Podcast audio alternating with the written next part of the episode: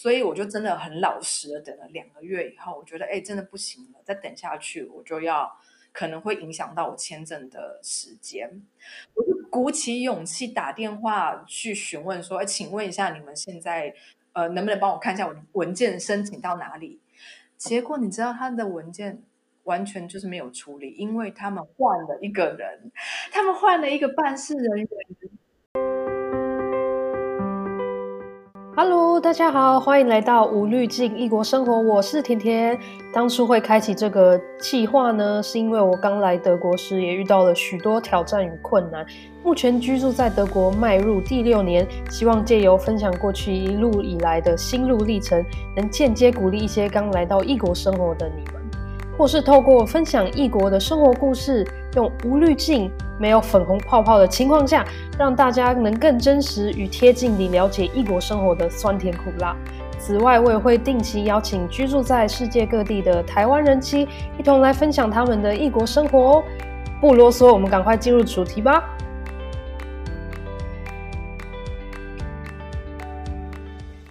欢迎回到无滤镜异国生活，我是甜甜。延续上一集的话题，Emily 接下来会跟大家分享关于德国职场的工作经验，还有德国饮食习惯，以及推荐大家德国旅游的好去处。最后也会提供那些给刚来德国或是未来有计划来德国的人一些建议。那我们赶快来听听他说了什么吧。我们来讲一下职场的部分。我会问你的原因呢，是因为你其实在德国，你说了大概已经工作了三年了，对，对不对？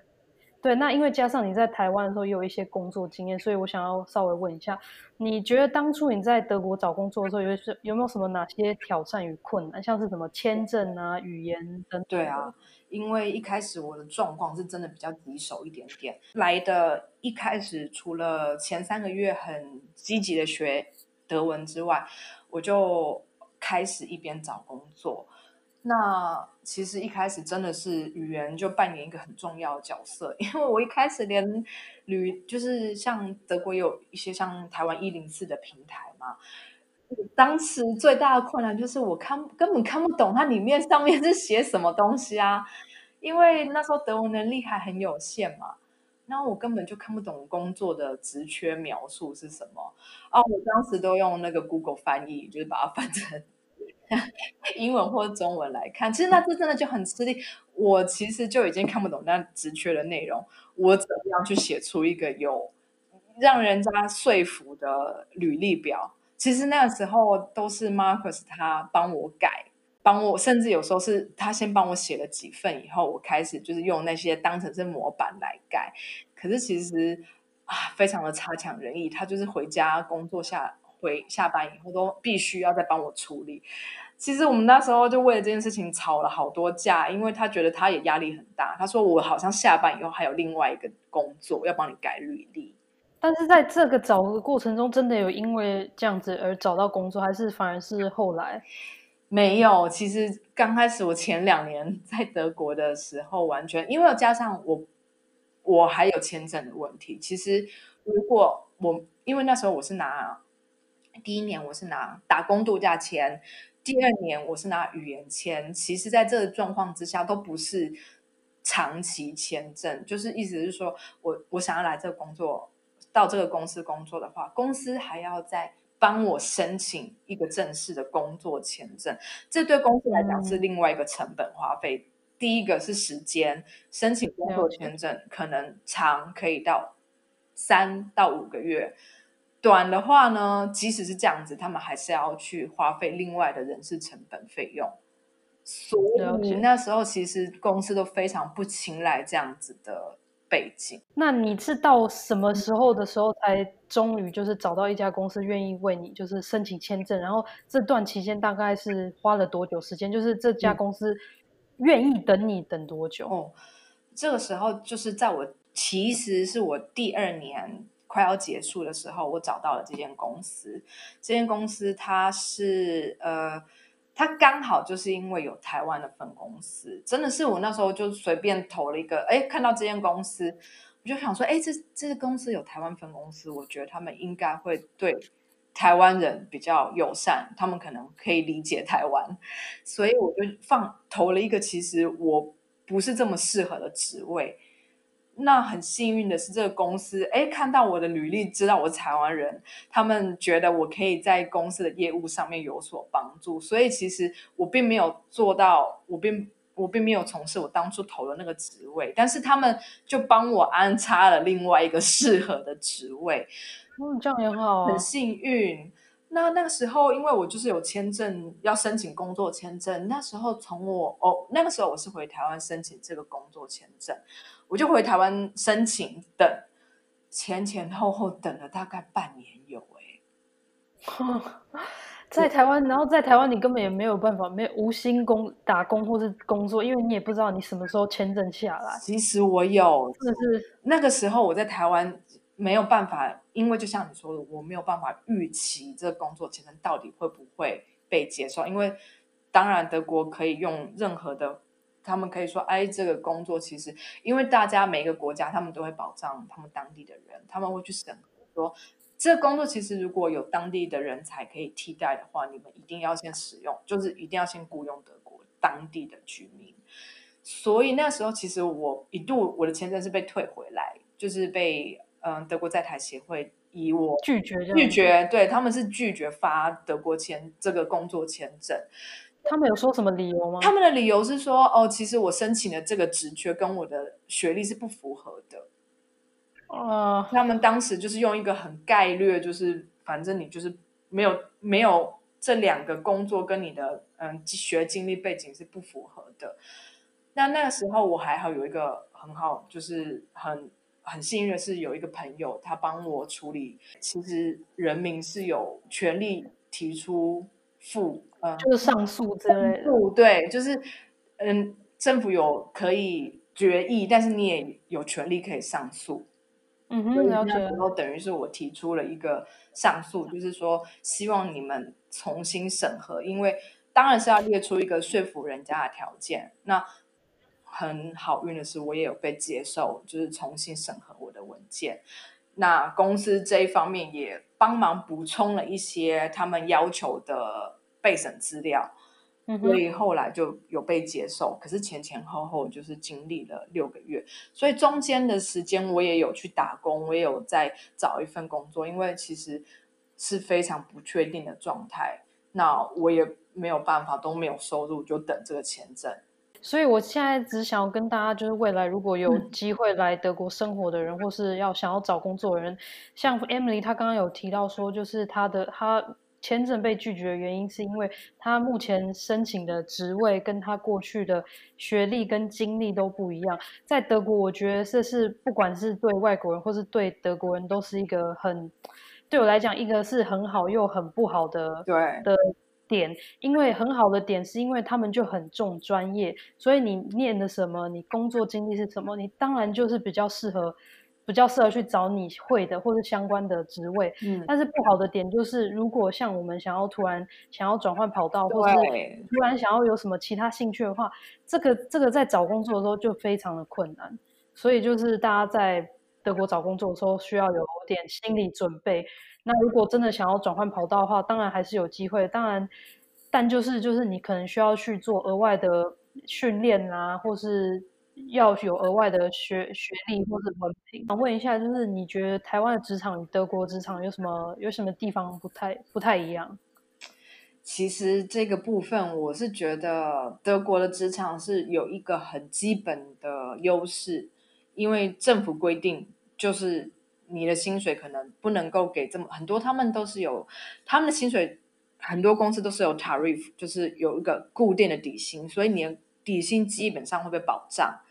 那还有很好的，当然大家可能都知道，这边的假期就是带带薪的休假是也是有政府保障，说就是要多少天。我觉得是因为有政府的规定，德国的职场环境本身就比台湾还要来的友善一点。那你觉得在同事间的相处，或是跟主管之间的相处，那当你在做一件事就被交代一件事情的时候，你有没有办法去讲说我不想做，或是我现在没办法？我觉得这个在德国是比较能够开放的说，就是你有什么想法，你有什么意见，我觉得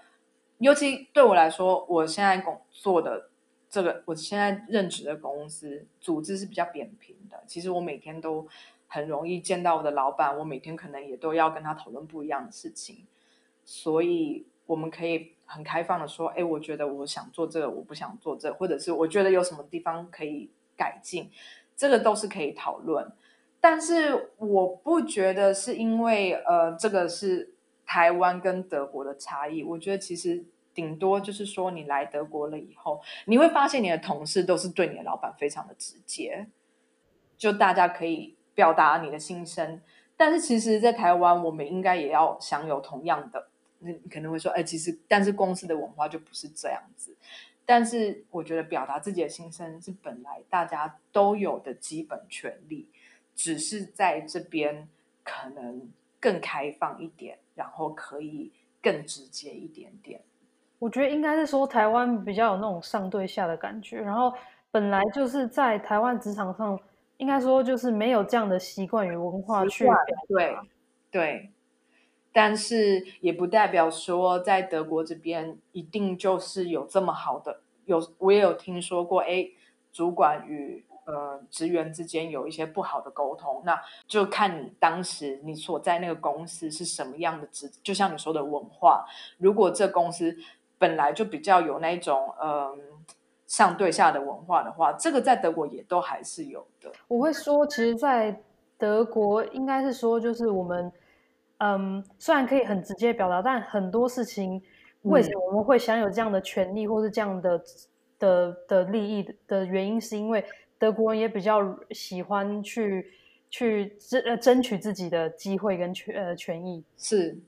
对，我觉得就是跟台湾就是稍微有点比较不一样。对，因为其实德国的文化啊、还是个人主义比较重一点。那他们很多的想法是，就是会保护自己的权利。这个其实就真的可以说到文化的不同。因为台湾我们总是都很顾及全体，就是觉得啊，大家要都好这样子。然后像以和为贵这样子的想法，也都是一个比较嗯。群体以群体为前提的出发点，但是在德国，你可能就没有办法跟他们解释什么叫以和为贵，因为他们就会觉得，嗯，如果以和为贵的前提是要牺牲掉一些个人的声音或者是权利的话，他们可能没办法接受。对，多数人还是不能够接受。如果刚好有人现在正在德国找工作的话，你会对他们？有什么想对他们说的话或是建议？我觉得绝对不要把自己闷在家里面拼命找工作，呃，分配好时间，一天可能要投多少履历，花多少时间坐在电脑前面丢履历。但是一部分呢，也很鼓励大家就是多去交流。嗯，比如说像其实台湾人在现在在德国有很多的台湾人嘛，我会觉得可以多找朋友，多跟他们聊天。听听他们找工作的过来经验，不要把自己关在家里面，觉得哦，我就是没有工作啊，那我就是应该好好的努力投，不准玩乐之类，不准出去交流，不准玩乐，我也没有钱。但其实有时候好，那你就算你邀朋友来你家里面，或者是你去朋友家，就是多多的跟朋友交流。有时候，哎，或许他有他的公司正在找人，那你就有这样子的机会。那。嗯，我觉得我特别想说的是，很多人都会来德国找工作，最怕家里的人问他说：“你找到工作了没？” 很多人都会有这种压力，就是、这样的关心的问句，很关心，很容易带来压力。对，但是你要想说，哎，这很很正常嘛，因为家里的人知道你来德国找工作的话，一定很怕你饿死啊。如果你那么久没有呃，像我之前两甚至是两年没有工作的话，他们当然很担心。那你没有收入怎么办？所以其实他们是出于关心。但我有一个很好很好的，嗯、要怎么样对付 这种家人关心的压力？不要说对付，就是我觉得你们就是如果有这样的情况，我建议大家多多的跟家里面联络。每个礼拜打电话给他们，跟他说我没有找到工作，烦他们，他们之后就不敢再来问你了。对，让他们知道你这个礼拜还是没有进度，你不要都不跟你的家人联络。那如果他们一个月之后你们又联络上，第一个最关心的就是你找到工作了没，对不对？对啊。所以宁愿多跟他们分享说，哦，我现在就是还在找，很难找，嗯，他们就会觉得啊，好啊好，你慢慢找，就不要不要急，没有关系。嗯，我觉得 Emily 给的建议真的是非常好，因为 Fabian 在他现在他现在现在新的工作，他里面其实已经有认识很多。很多同事或是朋友，因为他们会认识，是因为他们过去一起在博念博士的那一种。所以 Amy 讲到，就是你要出去交流，去跟你认识人互相谈论，去交流，说，哎，你目前呃在在职的公司的环境是怎么样？那你觉得呃他们有最近有没有什么在找职缺等等的？我觉得交流的话，真的是会有时候会为你带来一些不同的想法跟。跟那种点子之类的，所以我觉得是很很棒的建议。OK，那我们职场的部分呢，也现在告一段落。嗯、那我们来讲一下生活的部分好了。我自己个人呢，来德国的时候，因为台湾我们不是都会在那个吃汉堡的时候，或者去早餐店的时候，都会什么起司蛋饼那种起司呢？对我来讲，对一个台湾来讲，就是我以为就是全世界的起司都长那样，或者吃就是吃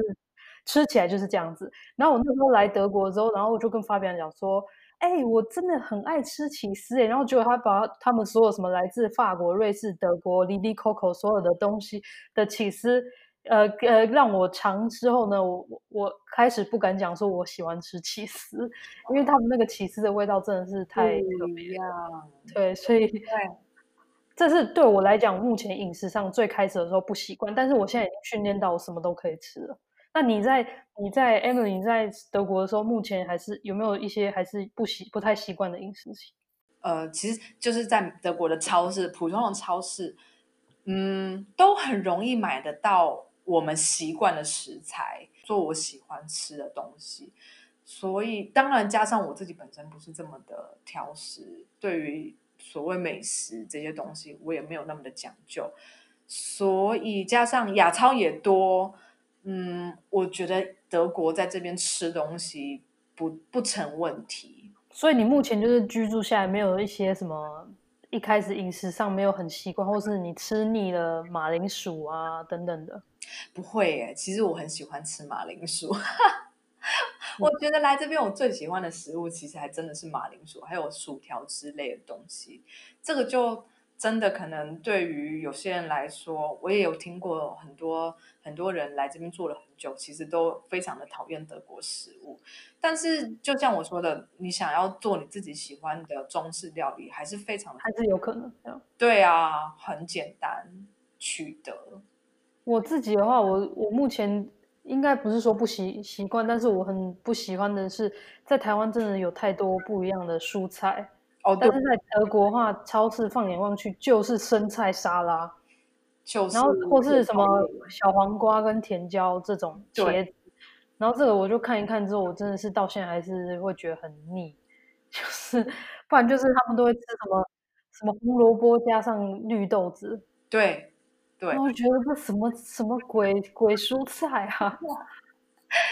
但是很多人很厉害哦，就是像台湾有些人，他们很会煮的，他们还是可以把这些料理变成是我们熟悉的中式料理。所以真的就是说，嗯，可能我自己本身啦，我在料理上可能不是这么的在在行，但是我我看过有些，哎，他们用一些酱料，虽然是德国的酱料，还有一些可能在超市上，你说就像。比较不喜欢的食材，它还是可以把它变成中式味道。这个就有些人的生就是手比较巧的话，还是很 OK 的。对，所以我建议大家，就如果来德国的话，其实很多东西食材都可以在大超市或是亚洲超市买到。然后，毕竟大家刚来的话，时间比较多，因为我想大家通常就是先第一年可能就上语言课程，所以那时候很多很多女生啊，或者很多男生都是趁这段时间。他的厨艺整个增进很多，因为第一就是太想家、太想吃一个东西的时候，你之后就算懒惰的人，你也会想要变出来那样道、那样那样料。你目前住在嗯德国已经五年了，那你应该也去过一些德国不同的城市或景点，你有没有比较喜欢或是推荐的德国城市或景点？嗯，我我我现在住的地方就是曾经甜甜也住过嘛。我们这城市是比较，我觉得不漂亮啦，就是卡拉索是一个比较不漂亮的地方，就是因为它是相对年轻的城市，呃，这个城市才三百年，所以大家都会的城市，小台湾也才一百零九年，你在那边年轻的城市，对，大家会说，哎，是三百年，其实，在德国来讲，相对一个非常非常年轻的城市。对，那个卡鲁是一个大学城啊，我以前都应该说到现在，我只会，我印象中只能说，就是他们有美丽的。黄色的那个城，那叫什么城堡以外呢？其实我印象中只有很多那个施工施工建筑。对，这边真的是特别爱施工，所以如果说要我推荐的话，我真的不能，我真的不会推荐我现在住的地方。我觉得它不美。我目前最推推荐的地方就是呃，Marcus 他出生的这一个。城市，呃，它这个出生的城市很小，但是这一个区域，就是我也有呃稍微跟在我的呃专业介绍过，它其实就是一条葡萄酒之路，它是在德国产葡萄酒的区域，这一条。路上有很多大大小小的城市，这是我觉得德国最美的地方，就是有酒庄，有葡萄。嗯，有我有看到你的照片，因为我觉得德国其实有很多美景，然后他们有很多那种什么葡萄酒大道，或是嗯罗曼蒂克大大道，或是什么城堡大道、童话故事大道，所以大家有机会的话都可以来德国，其实还可以就是很深度的旅游。尤其如果你喜欢真的喜欢喝葡萄酒，尤其还有那个 Riesling 的话，你都可以来这这条 Weinstraße。最后还有两个问题，就是想问一下你当初到现在有没有任何特别印象深刻的经验？然后这些经验是你在台湾从来没有体验过的，或者你有没有就是前一阵子因为疫情的关系，很多人会问我，你有遇到过什么歧视的问题？如果呃就歧视的话，我是真的还没有。特别碰过让我觉得感觉很差的东西，就我觉得歧视是一种很主观的东西。我自己神经可能比较大条一点，嗯、其实我我相信应该有有人歧视过我，但是其实就看你接收的感知是什么。那我自己是可能之前有啦，之前就是疫情蛮严重的时候，我就是在路边讲话，然后有一位太太经过，骑车经过我，她好像就是。觉得哎，看到我是东方人、亚洲人，然后他的表现出来的态度好像就是说，哎，我是一个有带有病毒的人这样子。但是我当下就觉得，呃，这人好像有点怪怪的，我也没有特别想要特别在乎那些，就是 不用特别在乎。所以这其实其实。我觉得，除非哎碰到真的是攻击上，或者是都已经走到你面前对你很不礼貌，那这个是我没有碰过的经验。但是路上可能有些人多看你一眼，或者是给你一个奇怪的眼神，这个当然我也有碰过。了解。那你还有没有什么其他印象深刻的经验？因为像我，就是过去呃，我有分享过，就是我之前都在工作的时候，我买年票，就是年票的交通票。然后有一次我就是因为换了包包，然后忘记我。忘记把它放回去，然后就我就被罚款。然后那时候我就是把我一年的缴费的收据都已经提出来之后呢，就对方还是不买单，所以我还是要被付就是六十欧。因为我的年票已经一百三十五欧，然后我还要再付个六十欧，就大概快台币六千多块，就这样子一年就是呃就就这样一个月就被这样喷掉了。然后这个是让我觉得说，在德国有时候某些人在处事上都有点非黑即白的那种很正确的。的行为，就是你有没有其他类似或是印象深刻的经验？觉得德国其实是一个官僚主义还蛮重的国家，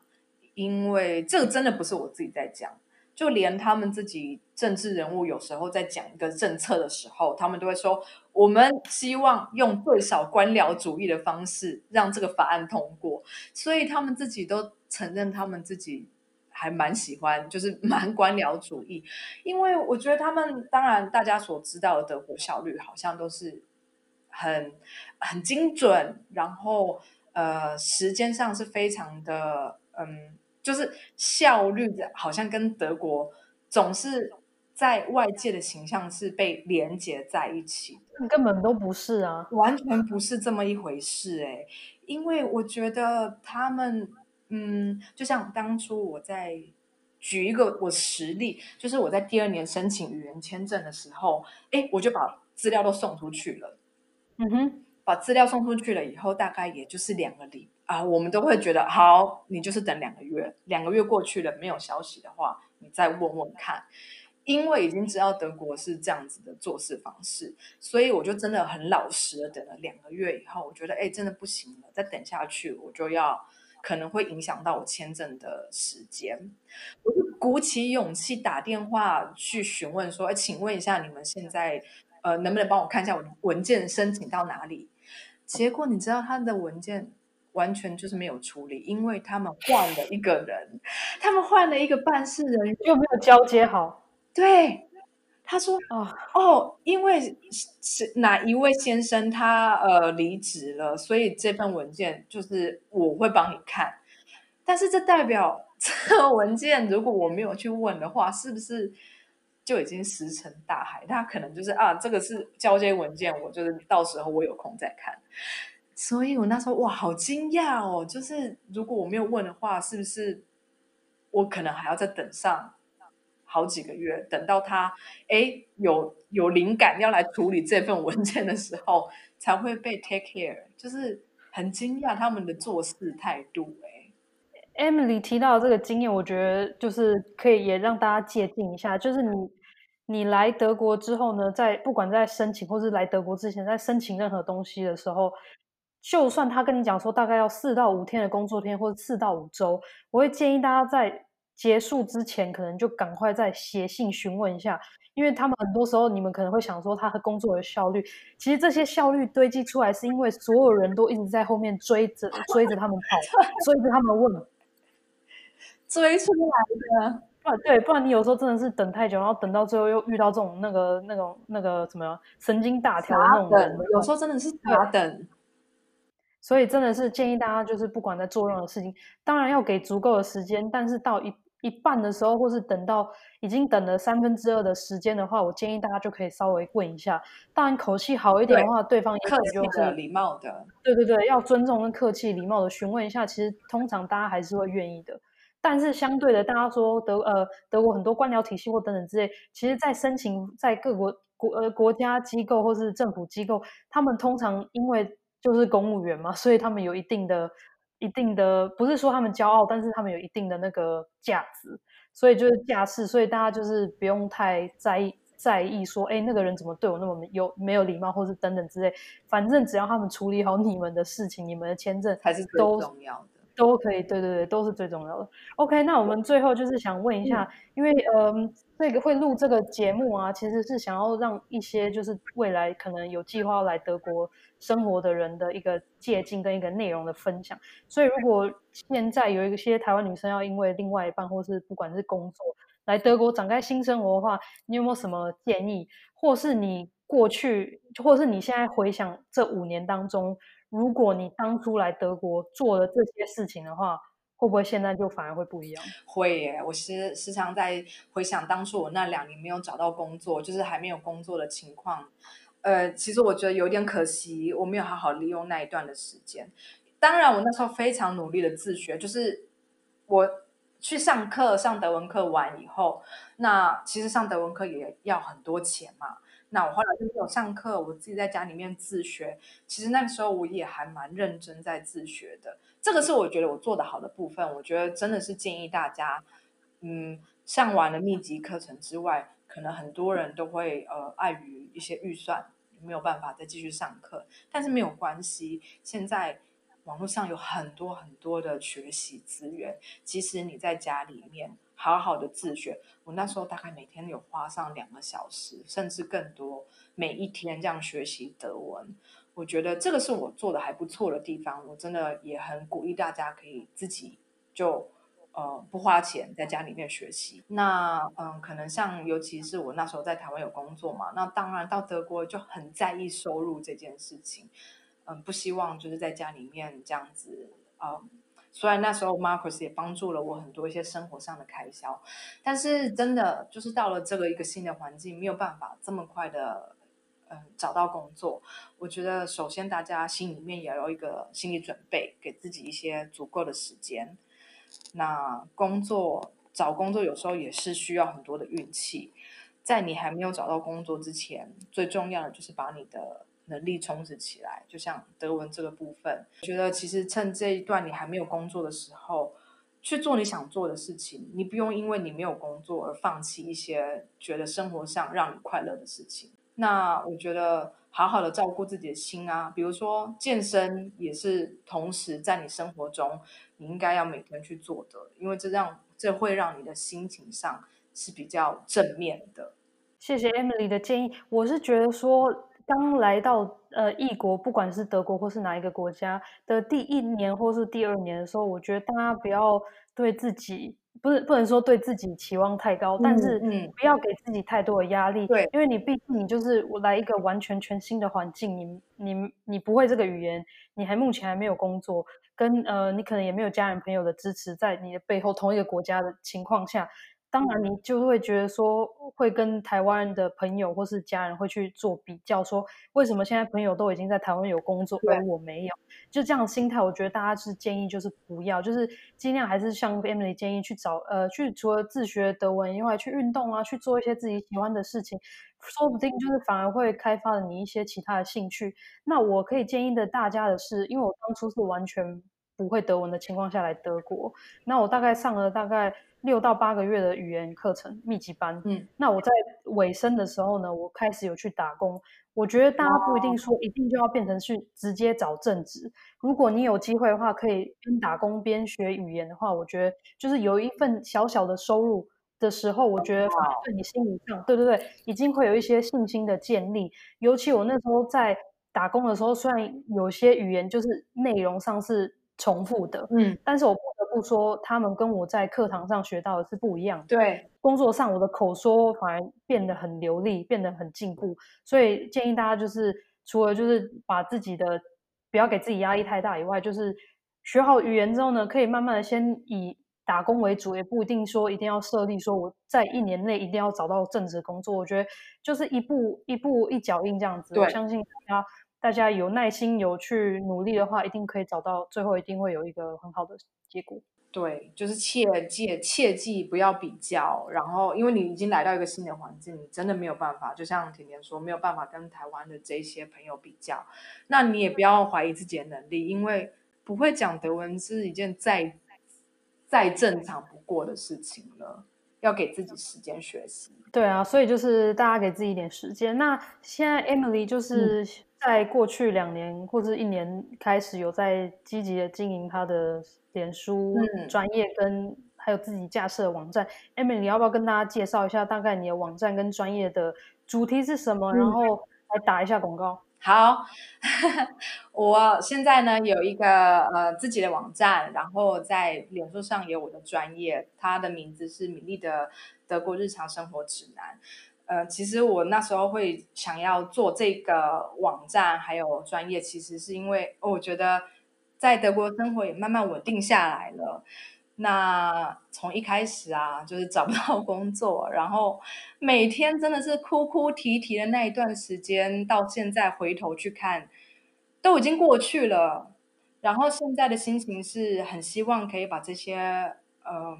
比较。嗯，磨难啊，然后比较辛苦的经验分享出来。那我知道，其实这条路上很多人走过，那未来也很多人会走。就是你可能是为了你的你的梦想，为了你的另外一半，到了一个异国，必须要到异国生活，你一定会经历很多嗯，可能不愉快的事情。当然也会经历过，也会经历一些愉快的事情。那我就是想要在这上面，在我的平台上面把我的经验分享出来。那希望让未来去走这些路的人，让他们知道，其实你真的不孤单，你也绝对不是怪胎。没有人，你不用在你找不到工作的时候，觉得难道只有我一个人是这么的，呃，需要这么长的时间吗？其实就是想要透过我的文字陪伴大家，让大家觉得。呃，心情上是不寂寞的。就是如果大家喜欢，就是嗯，德国的相关的资讯啊，或者在心理层面的内容的话，真的可以去看一下 Emily，因为她的写的文笔啊，都是很那种很温煦，呃，很温柔，然后很让人家读的也很舒服的那种内容。嗯、然后像我们刚刚前面提到，德国人很爱聊的税啊，像 Emily 也有分享。所以如果你们像是有保险或是税税务的问题的话，其实 Emily 也蛮有经验的。对，基本观念。对，所以大家都可以询问他。那我们今天就谢谢 Emily，嗯、呃，来上我的节目。谢谢甜甜。好，那我们下次再见喽，拜拜。拜拜。希望大家会喜欢这集的内容，喜欢的话在留言评论告诉我哦，或是上我的脸书专业，跟着甜甜与发表一起刮世界地图，或是我的 Instagram tiny_dog_petpacker 私讯我。今天的节目就到这里，那我们两周后再见喽，拜拜。